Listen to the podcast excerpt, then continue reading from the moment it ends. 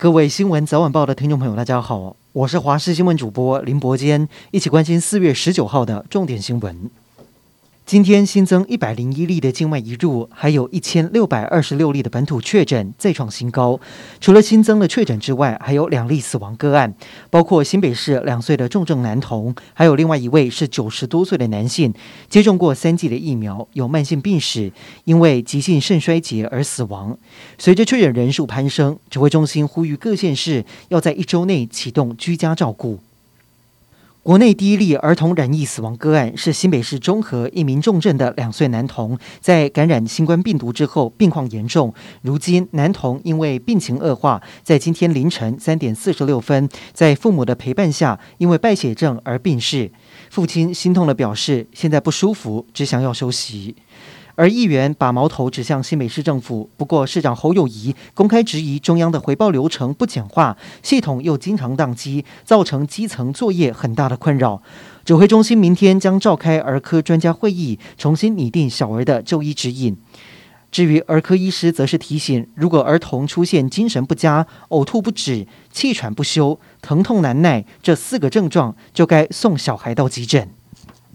越来越多的公家机关受到新冠病毒威胁。总统府证实，有一名驻点在府内偏楼的委外厂商确诊，他主要负责电脑的维护工作，但是没有跟主楼的总统、副总统接触。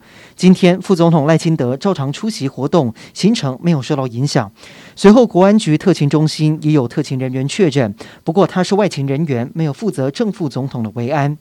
至于桃园市的警察局染疫风暴扩大，已经裁减两百一十四人，累计二十人确诊。市长郑文灿表示，会调派保大、刑大来支援。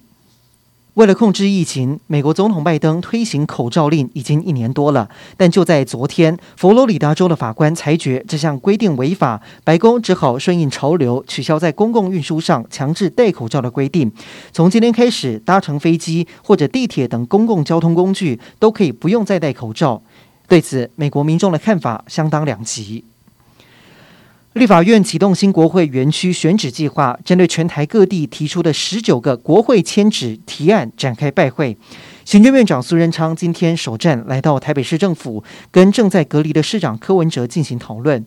其中，北市府前督发局长林周明也来了，他担任迁建咨询委员会的召集人。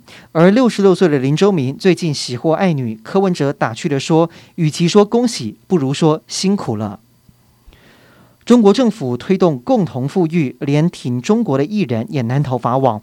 台湾艺人林瑞阳还有妻子张婷进军中国经营美妆品牌，却涉及传销行为。两个人的公司去年已被罚款没收台币九千多万，案件调查又有新进展。中国媒体披露，河北省一处单位查封林瑞阳夫妇旗下九十六套房产，价值台币七十七点九亿的资产，如今都进了中国的国库。